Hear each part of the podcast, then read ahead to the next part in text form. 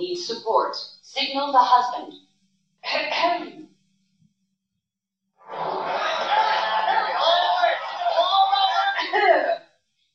Uh-oh, she's looking at us. What did she say? What? Oh, oh, sorry, sir. No one was listening. Is it garbage night? Uh, we left the toilet seat up. What? What is it, woman? What? Signal him again. Ah, so, Riley, how was school? Let me kiss you. For this, we gave up that Brazilian helicopter pilot?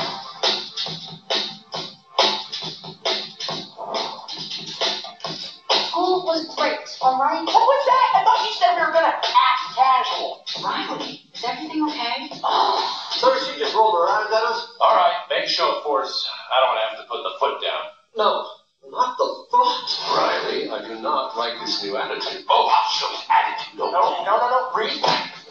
What is your problem? Just leave me alone. Sir, reporting high levels of sass. Take it to JeffCon 2. Yeah, come too. I don't know where this disrespectful attitude came from. You want a piece of this pot? Yeah? Well, look. Prepare the foot. Keys to safety position. Ready to launch at your command, sir. That's it. Go to your room. The foot is down. The foot is down. Good job, gentlemen. That could have been a disaster. Well, that was a disaster.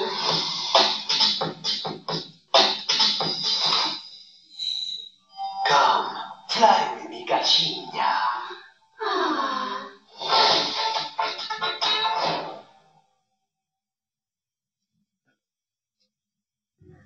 这是一个电影的预告片。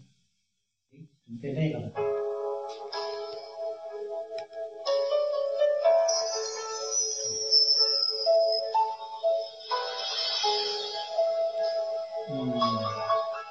我给大家解读一下这个《头脑特工队》，大家看过这个影片没有？啊，看了。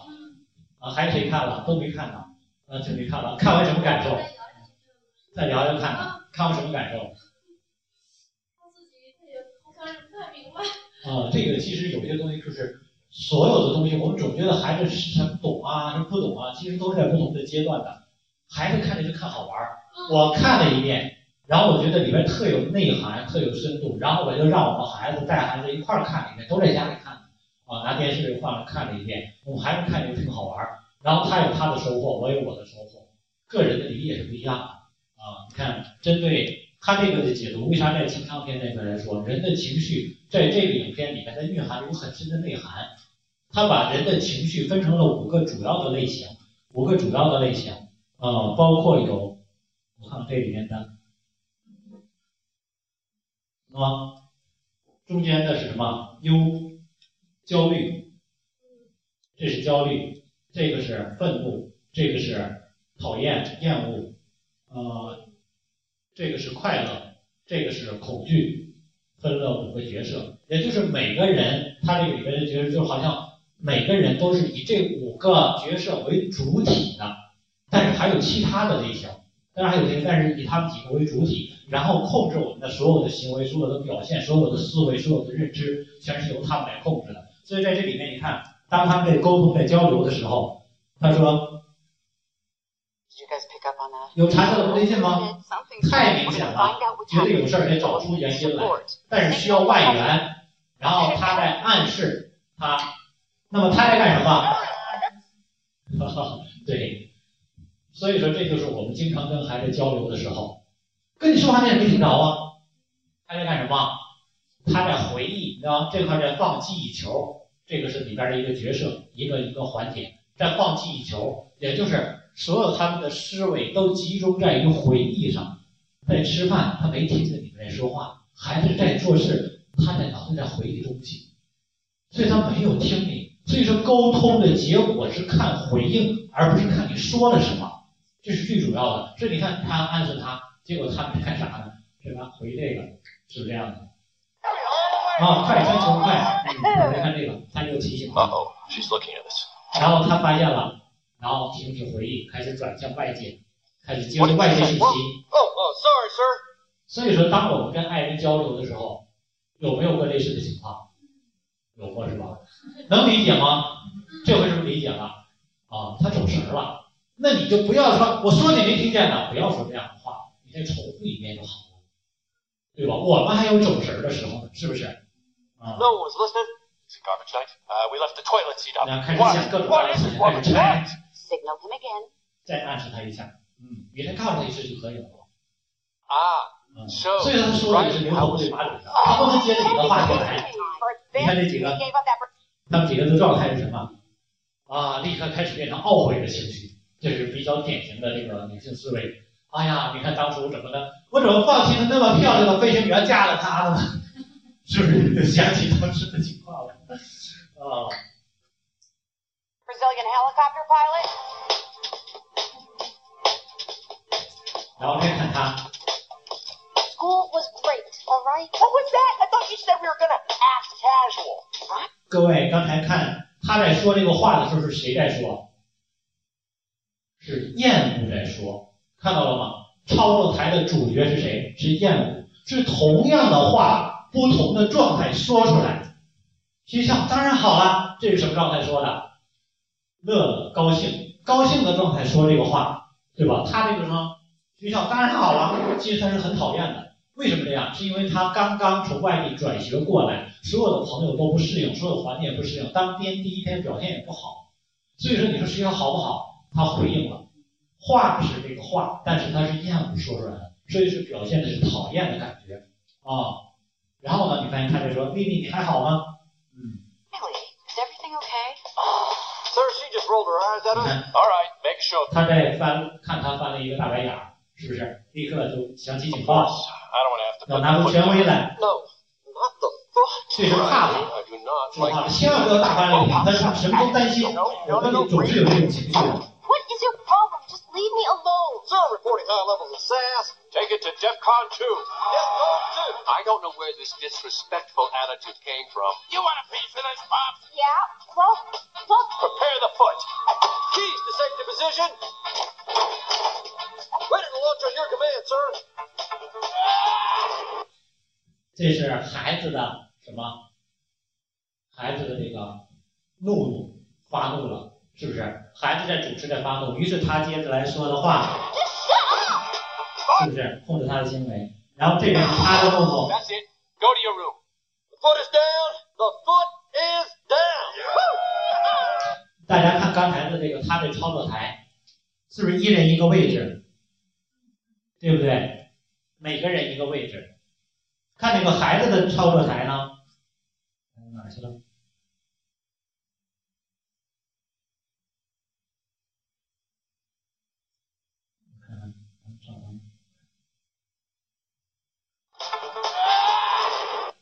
只有一个位置，几个人只挤在一块儿，只有一个操作口，也就是说，孩子的状态是比较单一的，所以他的情绪是没有办法很难过到共性。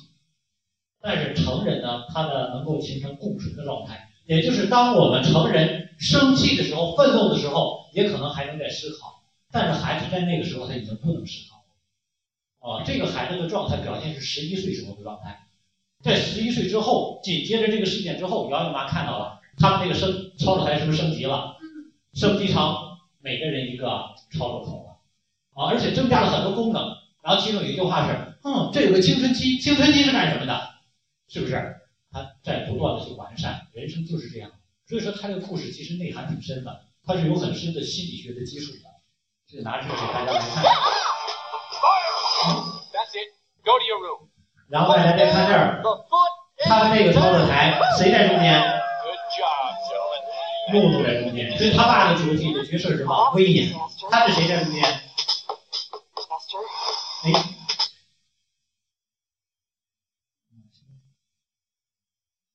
他是谁在中间？悠悠，也就是忧虑、焦虑在中间。所以他妈妈的主体的角色是焦虑的形象。哦，你发现每个人都有不同的主体角色，所以你看一个人，他那人总爱发愁，哦，他就是这样。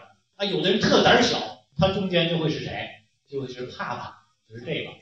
哦，有的人是啥都啥都讨厌，嗯，啥都啥都那啥，就是他在中间。各位知道吗？所以不同，有的人你看那乐天派啊、啊，就是乐乐在中间。这个文章的主人公谁在中间？最初的时候不能说在中间，主导的是乐乐，主导是乐乐，但升级完成之后，主导的是悠悠。你发现这就是一个女性角色的完成，所以女性角色以悠悠居中的居多。这孩子的时候呢，以乐乐居多，但是有的孩子却不是乐乐，也就是说，在一个主歌台上，你看那个这个这个电影整体来说是以乐乐为主演的，他总想抛弃有那个焦虑，呃，悠悠，呃，总想抛弃悠悠，但是没有成功，最后还是只得需要他，所以整个全都需要乐乐，因为乐乐是主导的啊。所以你看这个电影里面蕴含很多东西，很有意思。然后他们在干什么？在放什么？调节情绪，这也是一种正常的这种心理反应啊。他觉得这个事情简直是一场灾难，太糟糕了，然后立刻掉了一掉了一个什么记忆球出来，就跟他爸爸看电影一样，他也在掉了一个这个看什么？这是当初追他的那个飞行员的大那个大帅哥啊，就是在想跟我一起来吧，那个啊，他用来什么缓解自己的情绪，是不是？Fly with me, gatinha. 啊，你这情绪缓解了，是不是挺有意思的？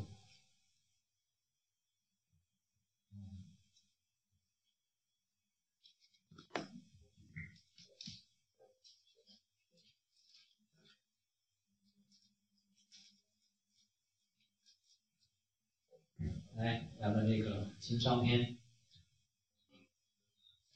结束了，一开始就结束了。情商是什么？刚才说了，金木书它属于什么？属火，情商是火，对，它能够利民，同时也能伤民。它既能有益，同时也可能会有害。所以说，火可以做饭，可以疗伤，可以取暖，但同时火也会烧毁万物，是不是？火一大了就不行了啊！就像你看，人要没有温暖，这天儿是不是凉了？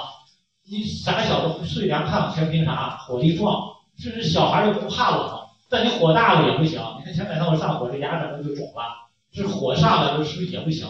所以这个火这个东西它是什么？有利也有害，在于如何有效应用。情商就是火，所以你就知道经商如何去有效控制、有效的舒展。海淀区的法院少年庭的庭长邵秀元邵秀云，他说过这个话。问题少年往往是问题父母的产物。每七个编造谎言、犯诈骗罪的少年当中，有六个家庭的家长就不诚实；每十四个偷窃的少年中，有十三个家庭的家长崇尚金钱；贪小便宜，每十个持械斗殴犯、故意犯杀害罪的少年当中，有十二个家长性格暴躁。爱与人争斗，动辄打骂孩子，啊，所以说家庭就相当于咱这个投影仪一样，大家看这投影仪，对吧？它能投射出来这些东西，这些东西是哪来的？投影仪投出来的。但是你要想改变这个，改变投射出来的结果得怎么改？我上这儿改行不行？得从哪儿？电脑上改对吧？电脑上改。所以说投射仪还有一个特点，什么放大。啊，所以说你看他爸脾气不好，他孩子比他脾气还不好，不然不能在家里占有一席之地呀、各位知道吧？所以你看他爸经常爱打打那啥那个打孩子，他孩子就几乎打遍天下无敌手，哦，就是这样。所以他只会去放大，而且呢，这个好多的东西它都是有正向的这个放大的一个作用的。你的负面的东西它会给你放大，正向的东西它也会给你放大，啊，也会去放大，啊，所以说所有的东西都源于家庭，都源于家庭，都是有根儿啊。情商定义主要是指人在情绪、情感、意志、耐受挫折等方面的品质。总的来说，人与人之间的情商并不明显的先天差别，更多与后天的培养息息相关。可以说。在我个人的观点认为，情商全是后天培养的，就没有先天的，全是后天成长的。从孩子母体从母体出生开始，所有的人，包括他的父母，对他的影响认知、感知这些东西直接影响他的情商。所以说，一个两岁的孩子，他就知道爸爸抱他的时候是什么样的态度，妈妈抱他他是什么态度。一个三岁的孩子就知道找爸爸应该怎么要东西，找妈妈应该怎么要东西，态度是不是不一样的？啊，所以说你发现家里有的三岁的孩子，看到他妈妈就要生气，就要发脾气，跟他妈妈就闹，但从来不跟他爸爸闹，有没有这样的？啊，为什么他的情绪为什么全都对他妈妈发呢？都是他妈妈培养出来，脾气是哪来的呢？因为只有通过这种方式，他才能满足他的要求，所以说都是应激性的后天的反应，说这个情绪。还有抄吗？情商的内容，认知自我情绪的能力，它分五个阶段。第一个阶段是认知自我情绪的能力，所以你要知道你是什么样的情绪。比如说我们在这学习，你感觉一下你现在是什么样的情绪状态？啊，是平和的，是高兴的，还是焦虑的？啊，还是什么样的？你得感知自己的情绪。比如说，当你跟孩子说话的时候。很多时候啊，我这在事中了，我都顾不上有啥情绪了。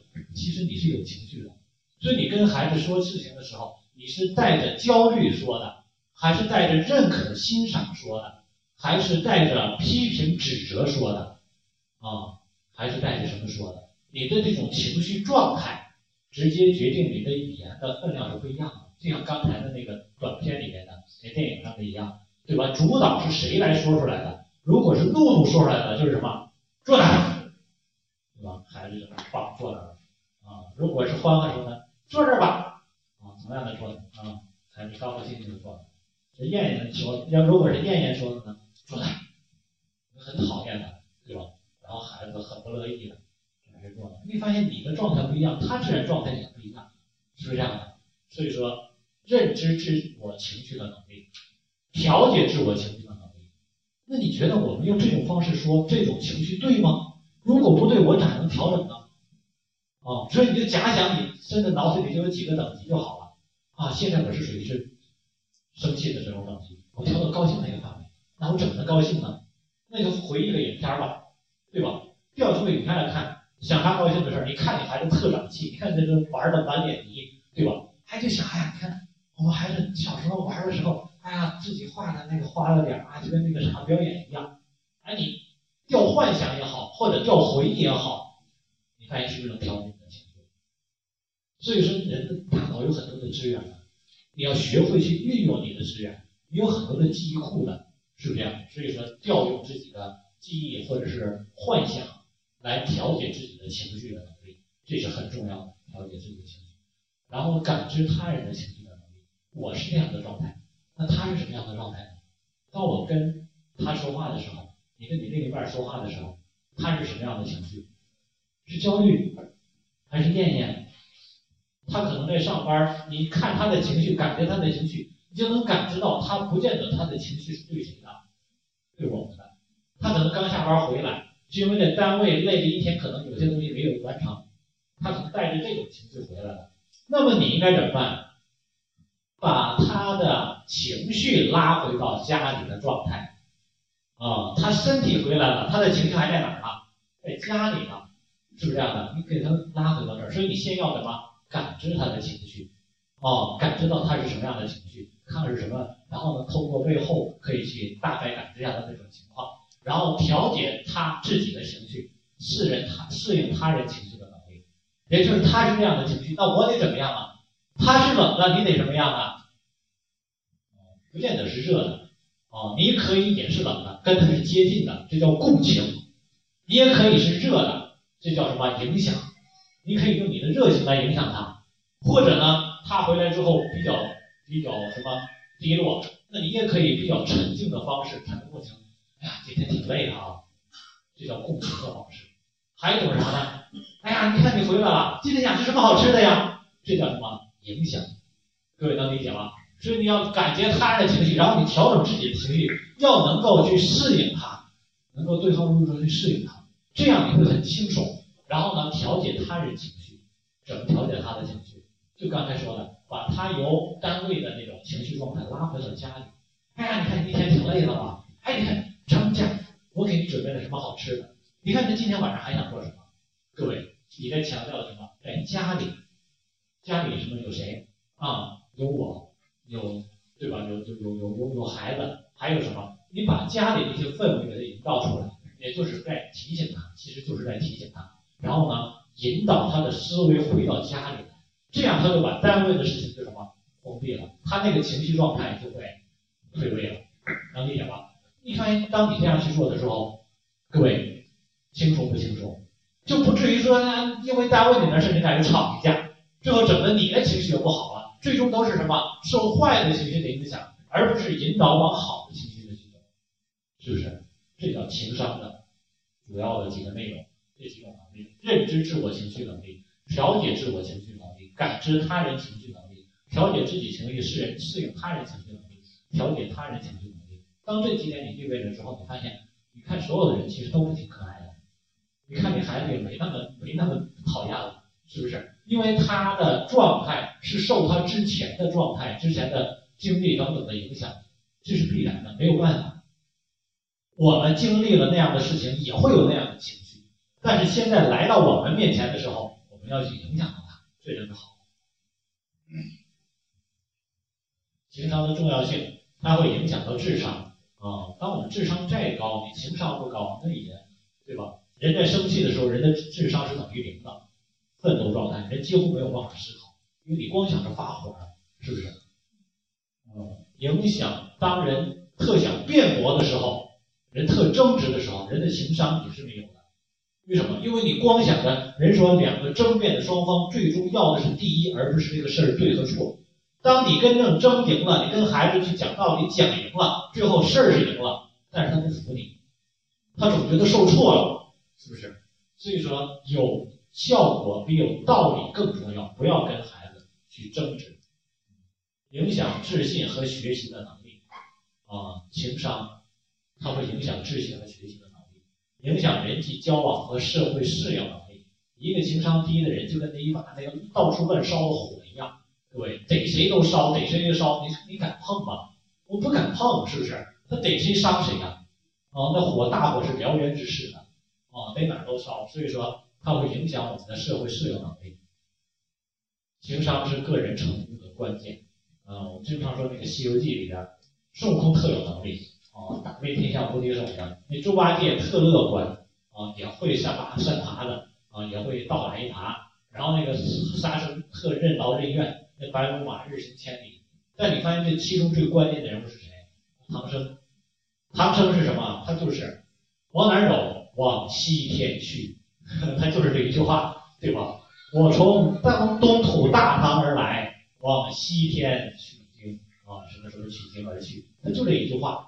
然后呢，碰到任何困难，我们还要去向西；碰到任何难还向西。他就是什么稳定啊？所以说，你看孙悟空很有本事啊，但是他没有这些那啥。所以说，情商决定了他能够成功的这种定向定性是很重要的。这是人的理解层次，这在 NLP 的心理学里面的人的这种理解层次，大家可以把这个表画下来。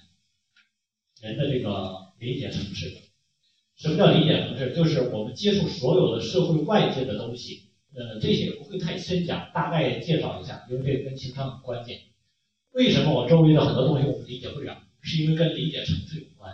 也就是说，我们站在高层的人、高处的人，站在山上的人能看到山下的东西，对不对？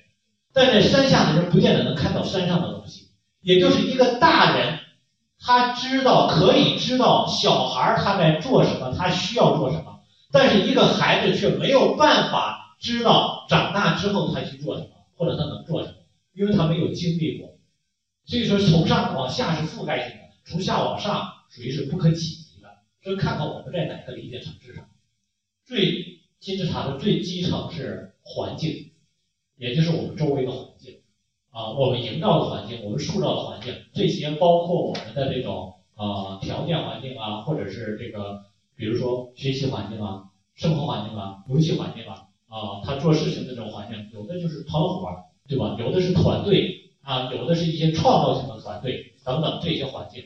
当一件事情这种环境下理解不了的时候，比如说有的啊、说那个孩子，他们那个孩子们都爱在门口乱买东西，是不是这样的？很多的爱门乱买什么辣条啊，或者是什么有的爱买早点或者买什么的那个小玩的小吃的这种环境，你发现当大家都在这种环境做事情的时候，你发现我们是不是很难去影响到某一个人？因为大家都在去做。啊，但是如果环境里理解不了，为什么他都要那样去做？为什么他们就要爱孩子为啥爱在门口买小吃呢？他适应这种环境，是因为往上低层理解不了，往上走他的行为，他想要做什么，他为什么要从那儿买东西？他是想要满足自己的一些需求，行为背后一定有动机。有的孩子在门口买东西是为了什么？显示自己我可以跟别人不一样。有的是为了满足自己的之前的习惯或者自己的口味，有的就是为了花钱。各位有这样的孩子就是为了花钱，家里给不了他更多的精神的关注，钱随便花，于是他就可处花钱，到处花钱，因为花钱是唯一他可以感知到父母对自己还有一点爱的这个，是唯一的一点点的东西。也就是每花一点钱，花一点钱，他就感觉你看这是妈妈给我的关爱，各位。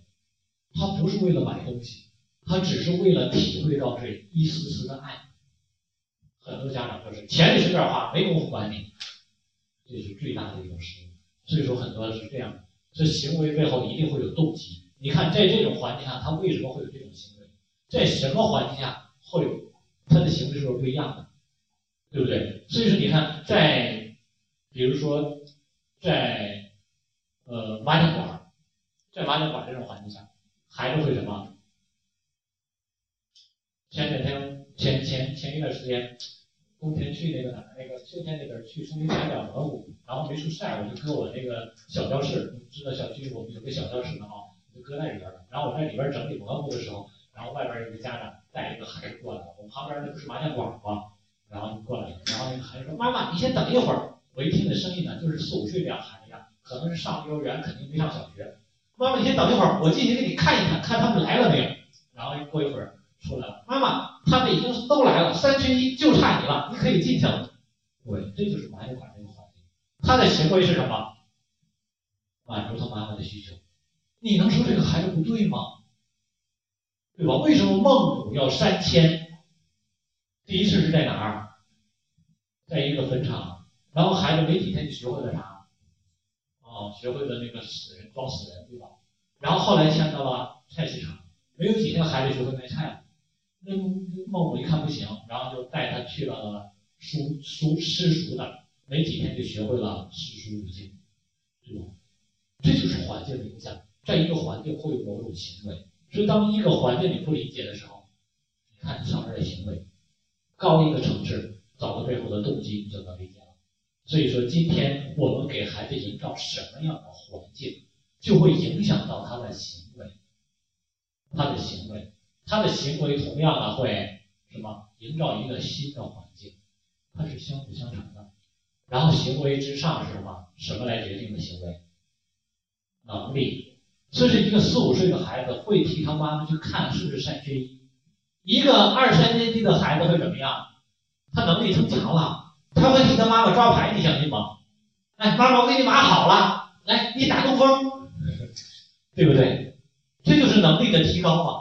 他现在能力不到啊，所以说当他小的时候，他现在会打游戏，那大一点他就会打人，他就会抢东西，他就会找团伙，再大一点就会抽烟。各位，他的行为环境影响的行为，行为是吧？决定他的能力，他提高的，是要往上提升的。所以很多的孩子，你看他现在的行为，看他现在状态，你就知道他未来什么样，根本没有必要等他长到几年。就去年的时候，我跟他们讲座，我就说，我跟人群里有的家长我还说，我说你发你孩子照片，我给你诊断诊断。然后他们都说真的挺准的，那人就开玩笑跟玩吧。确实是一个孩子，任何一个孩子，在我面前，不去刻意的让他随意的去玩，待上五分钟，你就知道大概的家庭状况是什么样。那天在去年那阵儿，为啥我想起在网上让他们发照片儿？很多人看我群里还有那个家长当时发的那些照片儿，在群里边那个那个去年那阵儿，我去那个，嗯，是哪儿来着？一成功，不是一工，电子上上的。然后当时是买过年的东西还是什么这个，然后等等轩老师上里边去买买别的东西去了，然后旁边那一个手机柜台在贴膜，然后我从那等一个小孩儿从那完了看他母亲带着过来，然后呢我我在发信息，然后那个他们俩就交流就说话，那个孩子就说那个他母亲在贴着手机膜，那个孩子就说妈妈我要买这个手机膜，手机壳，各位手机壳有用吗？他就看那个手机壳好看，不是他的手机的，他孩子也没有手机，对吧？我要买这个手机壳，妈妈说不行，那娃我就要买嘛，买它干啥？又你又没有手机，我看着好看嘛。然后呢，我就看他们两个，我就抬头看了他俩的状态，我第一时间判断，他母亲跟他肯定不是在一块儿的，也就是不是经常在一块儿的。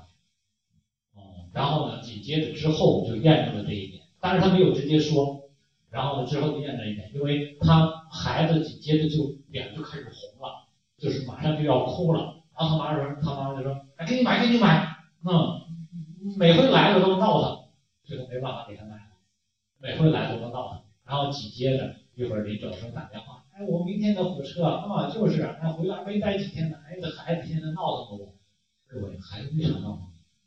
他需要爱。他不是要这手机壳，他是需要通过这种行为去证实一点，就是妈妈真的很在意自己。那手机壳有用吗？没用，它只是一个证明物，就相当于做题的时候那种引用的引的那个叫什么来着？代入的什么几元几次的，对吧？x y 一样，它只是一个代用的代名词。他希望通过这种行为，我的无理要求妈妈都能接受，因为妈妈是爱我的。各位，所以很多家长理解不了这深层的东西。这就是很多时候，像说我有个孩子大一点的孩子，家长很少去照顾的，哎，在学校中捣乱，捣乱回家之后，妈妈打他还笑，为什么笑？因为他妈妈从来都不关注这个孩子，每次只有在挨打的时候、捣乱的时候，他才能感觉到原来妈妈是在意我的。他通过挨打体会妈妈对自己的那一丝丝的在意，用痛苦换取心里的安慰。这是很多的家庭，这种为啥说教育的东西真的不是教育的事儿，它是心理。你要去找心理学的东西，这是能力。然后上面能力上面什么决定了能力？是我们的信念和价值观。什么叫信念？就是我相信什么东西，我的价值取向是什么。所以说，一个之所以我们要求孩子不断的去学习，不要管别的，是因为。我们一直认为我们的学习是一个，很多觉得是一个什么亏缺？呃，我们认我们的价值观是什么？只有学习好了，孩子将来才能有出息。我们的出发点是什么？是为了孩子好，对不对？所以我们的信念系统支撑了我们的行为，就是逼着孩子学习。但是今天通过学习，我们知道了，学习不是孩子获得幸福的途径，它是相反的途径。孩子在学习中找到学习的乐趣，找到认知正确自我的正确自我认知的这种途径，才是孩子成长未来最需要的。那我还会逼着孩子学习吗？对吧？我们的信念和价值观调整了，那么我们的能力就会发生改变。我们就不要天天逼着孩子去看成绩，孩子的成绩是哪来的？是取决于他对学习的掌握情况。学习的掌握情况是哪来的？这就相当于煤气罐一样，我们在讲，你想煤气罐里边有很多的气儿，你得把这口打开，这口是什么？就是兴趣，阀门就是兴趣。所以你想，孩子的学习能力强，需要他有足够的兴趣。一个对孩学习有兴趣的孩子，他会随时随地都在用心去琢磨怎么能学好。而一个没有兴趣的孩子，你逼着他做，他心在身在曹营心在汉。所以说，一个孩子可以用三个小时写那三篇的作业，也可以用二十分钟写完三篇的作业，而且写的还特好。因为什么？支撑他的也是信念和价值观。他的信念就是，我必须尽量拖延完成作业，否则妈妈会给我留更多的作业。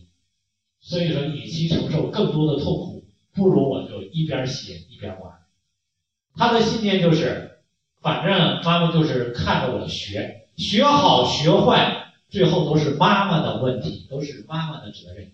所以说，我在这个过程中不能给自己更争取更多的轻松，我不为自己着想，妈妈是不会想着我怎么玩怎么乐的。各位，妈妈不会考虑我快乐轻松的事儿，妈妈只会逼着学习，所以我得为自己着想一点啊。各位，这就是很多单位散伙的原因，对吧？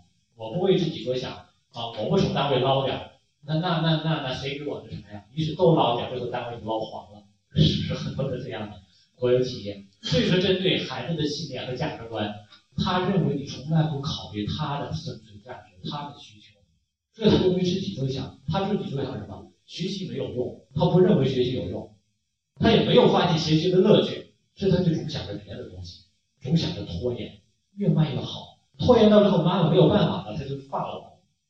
对，这就是很多孩子拖很长时间的原因。他的能力越来越强，原来的时候是拖到十点，后来给拖到十二点，拖到最后你没办法了，你就放手了。哎，你看有效，是不是有效？啊、强化了他的信念，然后他就继续拖，拖得更厉害。反正最后我学习啥样，妈妈你接受，对？你没有办法去接受，因为孩子是那样的。然后他的行为就是一边写一边玩，一边写一边玩，拿着笔就寻思，你也不知道他寻思啥呢。其实因为他身体在这儿，他没法出去玩，他大脑在干啥呢？放电影呢，对吧？大脑在放电影呢，一会儿一个片段，一会儿一个片段，一会儿一个片段，他就幻想自己在干什么玩意儿，幻想自己干什么玩意儿，各位。所以你看他身体坐这儿，其实脑子里放电影，你能管能管得了脑子里的东西吗？管不了。所以说他主体意识不想做的时候，你要求他的身体没有任何。身份，各位，一个家长在家里应该做什么？一个家长在家里应该做什么？照顾孩子，照顾另一半，然后呢，收拾家里，让家保持整洁，让家里充满温馨和快乐，是不是家长的身份？啊，那你能不能把工作的情绪带到家里来？啊，不能。所以说这就是身份。所以说你在家里就打开了家庭的这套信念系统。哦，你要知道，就跟电脑桌面一样，很早操作电脑的都知道，有很多桌面是吧？啊，一打开啊，这是这个这个这个张三的，那是李四的，那是王五的，一个公用电脑，不同的桌面就是不同的内容，所以也是一样的啊。所以说，很多的人就是拿其他的身份来到这个这个框架里面，整个就是错的。上一层是错的，下一层就全是骗的，方向就全调了。这就是理解城市的概念。所以说，错位的身份直接导致整体的这个人生框架就都会扭曲。比如说，我们都知道克林顿，克林顿是什么身份？是当时是总统？总统他在哪儿是总统？是不是在白宫里总统？总统在白宫里应该干什么？处理国家的事务。成为全国人的模范和典范的形象，对吧？但是他在总统的白宫里面，他选用了一个错误的身份，跟谁？什么什么克林斯基是吧？什么什么的发生了关系？是不是选用了错误的身份？于是信念、能力、行为、环境都符合另外一个身份，他的原本的框架是不是扭曲了？就出现危机了？大家能理解这个概念了吧？所以说，当你身份错了的时候，你整个就全错了。那么在家里，我们对孩子是什么身份？是什么身份？你在家里是什么身份？对孩子，对母亲。但是很多家长在家里却当了教父，虽然是妈妈当了教父，是不是？天天教育孩子，母亲应该是什么？慈爱的啊，不要太那啥了。对吧？所以说，在古语古语有一句话叫“女子无才便是德”，这句话引起很多人的这个反驳。哦，可以解释了。前一边还有一句话叫“男子有德便是才”，所以这两句话连一块儿可能就没有那么反感了，不是那么封建迷信了。它其实用来说人应该掌握的东西了。男子男人有才便是德，呃，有有德便是才，有德便是才，这是要修德行。女子无才便是德，并不是说让你不要有才华，不要有知识，而是说你要谦虚，不要拿这些东西去覆盖，也就不要张扬。但是想想现在的家长是不是太全能了。孩子啥事儿一做，你做的这么差，你还不如我呢。你看，这母亲太厉害了，是不是？让孩子都没有成长的空间了。各位，一个三十多岁的人，跟一个七八岁的孩子从这儿比，这个这有点太不平衡？太打击人了，是不是？但是很多人就在做这件事情，这打击的孩子体无完肤啊，他想尝都没处尝啊。所以说，在教育孩子上，家长不妨让自己的才华更多的隐藏起来。哎呀，真厉害，三加三都等于五，你都知道了，错了吗？没关系，人孩子喜欢算就好了，对吧？等到有一天他会知道三加三等于等于多少，等于六的。但是今天他感兴趣，他为什么兴趣持续下来的时候，对吧？所以说，爱因斯坦啊，包括那个谁，那个这个牛顿，尤其是爱因斯坦，他在初中的时候，他的数学是不及格的，因为这个他差点没有考上大学，他的数学很差，牛顿的数学也很差，但是却成为了物理学家，这是不是觉得很不可思议？还有一个叫陈景润。数学好像也不是很好，但是好像没有人去打击他，是这就成就了他未来的这个方向。各位，今天很多家长这道数学题都做不会啊，可完蛋了，完蛋的不是孩子，完蛋的是家长的教育，是不是这样的？所以说，最终完全给抛弃掉。所以在家里分清自己的身份，跟爱人之间，我们是身什么身份？相扶相携的家庭。我们是另一半，要共度一生的。说我们的身份不是什么，我们不是教父，也不是律师，我们也不是法官。不要去评判，不要去辩白，不要去争执，也不要去教导，因为我们嫁给另一半，娶了另一半的目的是找的跟我们不一样的人，而不是找的跟我们一样的人。如果你想找你跟你一样的，那你当初就别找他了，对不对？你所欣赏的是因为他的与众不同，那为啥来的时候你非得改造的跟你与跟你相同呢？那不就错了吗？是不是？所以说我们要认清自己的身份，那就没有矛盾了。在不同中也会有共同的，共同的在哪？精神，在最高层次上能找到共同。所以说，当在家庭中出现任何问题、任何矛盾的时候，你往上拉，你发现这问题都能解决。你发现你老公打孩子，你说你看他不上眼，你打人干什么呀？他为什么打他？在精神层面，他是什么？关爱他，对不对？为什么你老公乱花钱呢？他是为了这个家。为什么你老公做这个行为呢？对吧？很多你不理解的，你找背后的东西，在共性上来说，在最后精神的层面。或者是精神需求，或者叫系统的层面，在整体层面来说，他们是有共通的。所以说，你发现低层是解决不了的，你解决不了环境问题，你看你能改变行为，改变不了行为，什么提升他的能力，提升不了能力，就看这一块，这块解决不了身份的问题，换个身份就解决了。当你身份解决不了的时候，就看最高层精神层面，很多人直接追求精神层面，很多问题就很容易就解决了。比如说很多人。做一些这个大爱的事情，对吧？你看像周恩来，当他做周总理做这样的事情的时候，做很多的事情的时候，他其他的问题还用在意吗？他用在意自己的身份吗？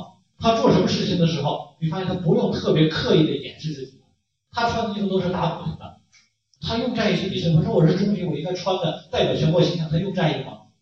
他追求精神形象，他就不需要在意这些，是不是这样的？然后他的信念和价值观呢？自然就是为别人服务的。说他做什么行为，他就不需要刻意的表现出来。我是为你好啊，他不用，是不是这样的？啊，他的能力呢，他不需要有太强的能力。我们都知道，总理大学都没有上，对吧？他在书中说的是为中华之崛起而读书，很多学校没有录取他，但是他照样不耽误。能力不是决定人成就的唯一的因素，人的心智是很重要的，人最高的追求。啊，他所有的行为和环境营造的全都是正向的，全都是正能量。所以说，你看，像习主席上台之后，你有没有感觉到整个社会的风气全都调整了，全都变了？原来到处全是歌厅，到处全是啥？现在你发现那些是不是都开始渐渐萧条了。以前大家都是追求那种奢华的享受等等，现在你发现大家都开始讲究修行了，风气是不是开始起来了？为什么？因为你当提出精神面的东西的时候，其他东西很就很容易解决了，不然你怎么解决解决不了。你说抓、管、制止都没有用，你再管，它这是下层的东西，管不了，上层解决了，下层解决。所以你精神带着孩子怎么样？天天享受啊，生活多么美好，对吧？哦，比尔盖茨的母亲让孩子体会到生活是什么快乐的。所以说，你让孩子每天体会到快乐的时候，他每天都特喜欢，对吧？特享受生活。各位，他做啥没有动力？他觉得什么东西都是有用的。各位，提升精神上的需求，然后身份上也比较容易用。其实身份，如果大家比较在意，想要有效果更快的话，就设计框架。妈妈知道你是一个用特用心度特高的孩子，这是什么概念？身份的概念，对吧？妈妈知道你是一个特能谦让的孩子，是定位的身份了。他还好意思跟别别的孩子争吗？各位能理解了吗？所以说这里面，如果你要是单纯要想用在哪一层次，你就去调整哪一个城市就行了。啊，妈妈知道，妈妈你你也知道，妈妈的工作比较忙，妈妈没有更多的精力来照顾你。但是妈妈相信你可以自己照顾自己，因为你已经大了，可以独立了，有些东西可以独立。身份是不是设定了，他能不能自己去做了？我们孩子问我作业，我说爸爸相信你自己可以完成，那就是你写上了，啊，不会的自己解决。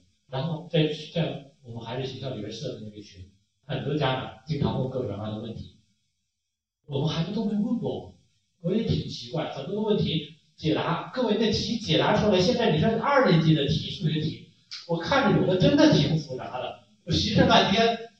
我这数学感觉也太差，我们孩子数学真的比我强。然后他很多问题他问我，我真不会，但是他就没问过我。对，为什么？因为我相信他。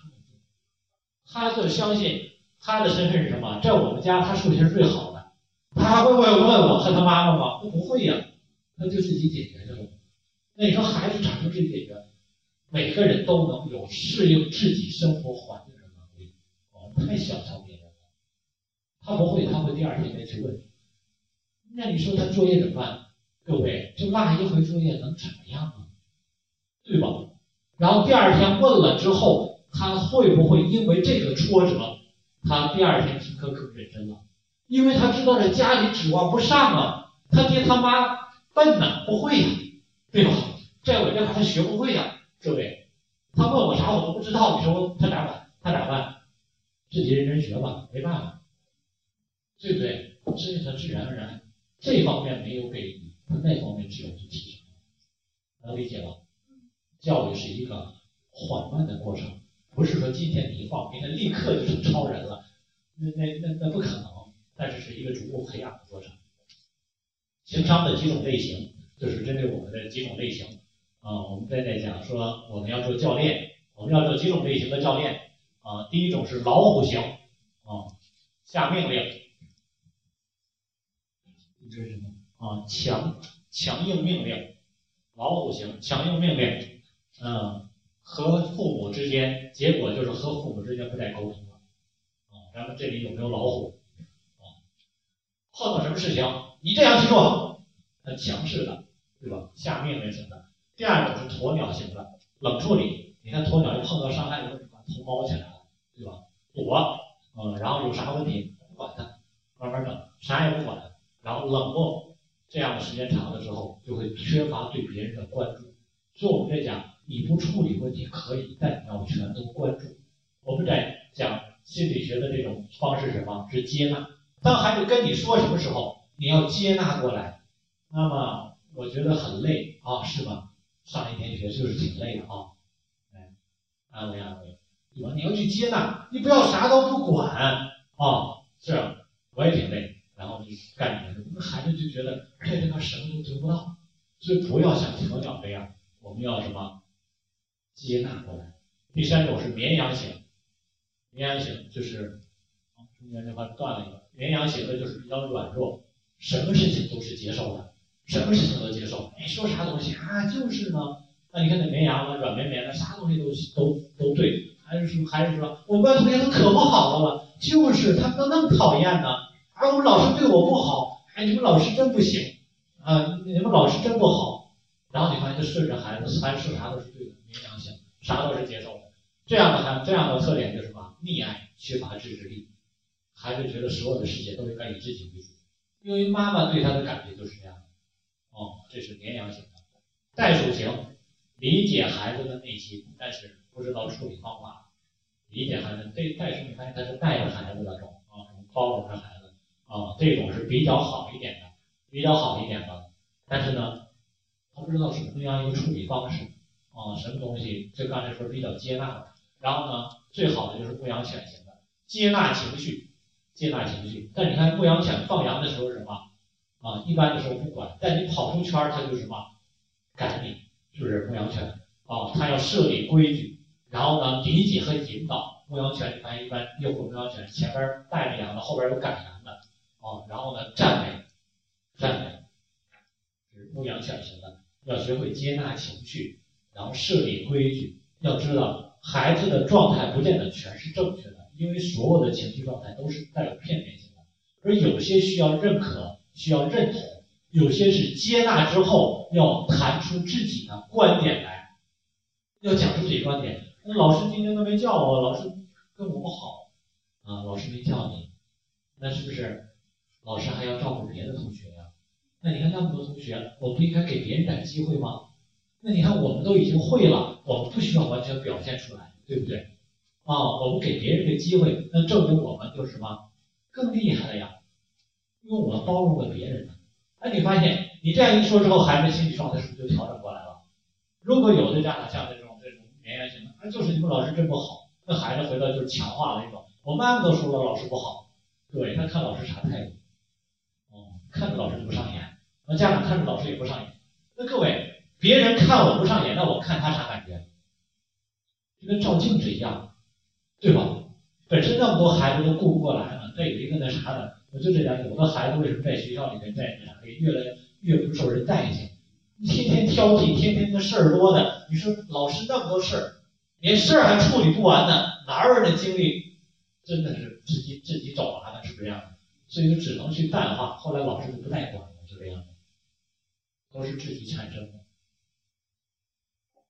下一个情绪的分类，这是根据刚才的那个影片《头脑头脑特工队》里面给摘抄出来的。我们按他这个，没有必要太细化这些情绪。快乐型，思维活跃，快乐型，它的特点，每一个情绪都有几种特点，它的这个，所以说所有的情绪都是共存的，没有任何一个这个影片它主要的表现的主题其实就是任何一个情绪都是有意义的。都有它有益的一个角度，所以说缺一不可。我们感觉说，哎，你看我应该控制情绪啊，我现在没没法情绪。其实所有人都在情绪状态之中，哦，控制情绪只是调整适应情绪，而不是控制情绪。任何情绪都有用。你看像那个爸爸，他通过这种发怒也好，什么也好，他是宣泄一些东西，是不是这样的？展示一些东西。快乐代表的是思维活跃，快乐代表的思维活跃。当你快乐的时候，人的思维和联想性特别强。你看他乐的时候招特别多，一会儿这个一会儿那个，一会儿这个想法一会儿那个想法，他的思维就特别活跃。然后呢，快乐的时候还会有亲和。当一个人快乐的时候，他是很亲和的啊。然后呢，他还会积极向上啊。一看快乐人就是积极向上，所以他能够很招人喜欢。悲伤呢，也就是悠悠哦，他是共情。哦，昨天我们就讲说安慰别人，其实你不需要特安慰，你只要跟他一块儿去待一待就好了。那个影片里面，他跟那个叫什么那个棉花球做的那个叫啥？他幻想出来的那个玩具，大棉花球肚子，然后大象鼻子的那个，那个那个那个，呃，不是那个那个那是小丑，就是那个骑那个车的那个，梆梆梆梆那个那个。冰棒，冰棒，棒棒，冰棒，是吧？好像是。没看他，他们一直带着他，然后那个他带着他们去找的那个火车嘛。嗯。然后后来消失了，因为那是他童年幻想出来的角色。啊。他那个他当他哭的时候、难受的时候，然后乐乐一直在努力的想劝他说：“哎，那个不要伤心呐。”因为他伤心之后，他就坐在那不动了，他那个车被推下了山崖。然后他就带他说：“呢，你不要伤心，来，我给你讲个故事好不好？”啊，他在快乐的引导他。而当别人很伤心的时候，各位，你很高兴，你看着啥感觉？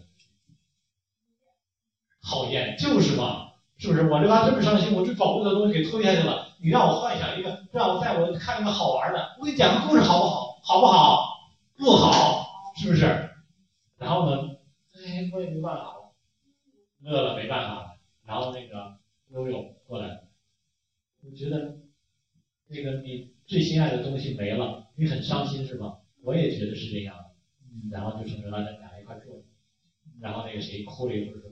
我好多了，这就叫共情，这叫共情，也就是别人忧伤，你跟他同样的待一会儿，他就觉得得到了什么支持，得到了认可，得到了接纳，然后他的情绪就好，啊，然后他就站起来说好了，我感觉好多了，我们去找火车吧，对吧？去找火车了，然后疗愈能够治愈，能够疗伤，疗伤，恐惧。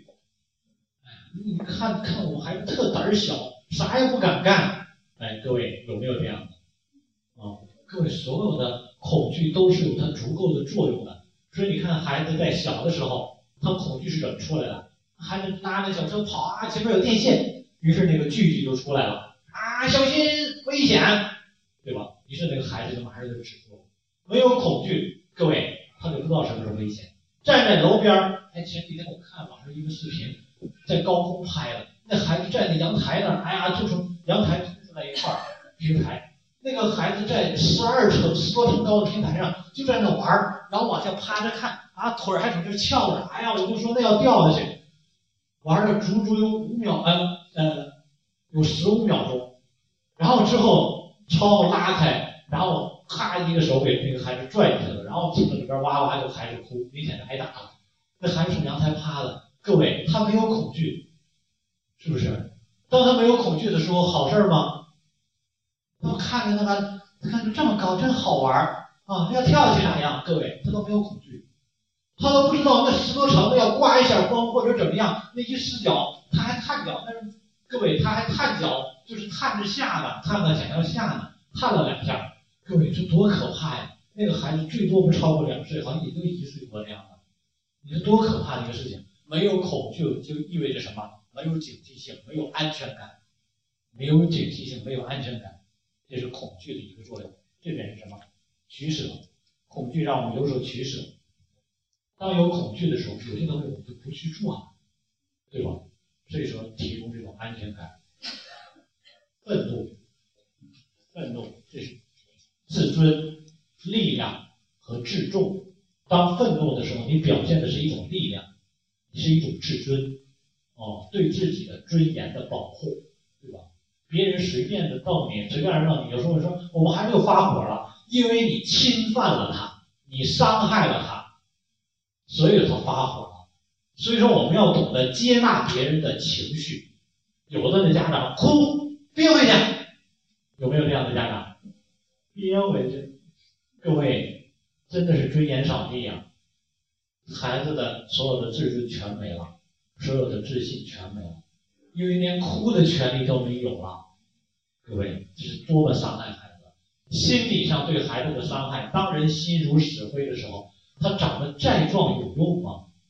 你看看所有外界的那些，李老师就说说，你看那个精神不正常的人都活得挺快乐的，为什么？因为他有些情绪他选择关闭了，他已经不需要承担责任，啥都不用管了，他活得可快乐了。各位，很多家长培养孩子就是培养他，让他，对吧？身体健康，但是他的心理呢？如果心理不健康，最后就是这种情况，这种程度的厌恶，就是自我保护，还有趋利避害，厌恶，哦，所以说厌恶是代表的个人观点，哦，我就讨厌那个西兰花，那个啥里面的是吧？啊，就讨厌那个西兰花，啊。啊，啊，对对对，啊啊，对，他就是特怕那个，从小时候就是讨厌那个，哦，他有这个厌，他有他的曲折的倾向，而且在这一点，在我个人的这个孩我们孩子的成长经验中，我发现一点，其实孩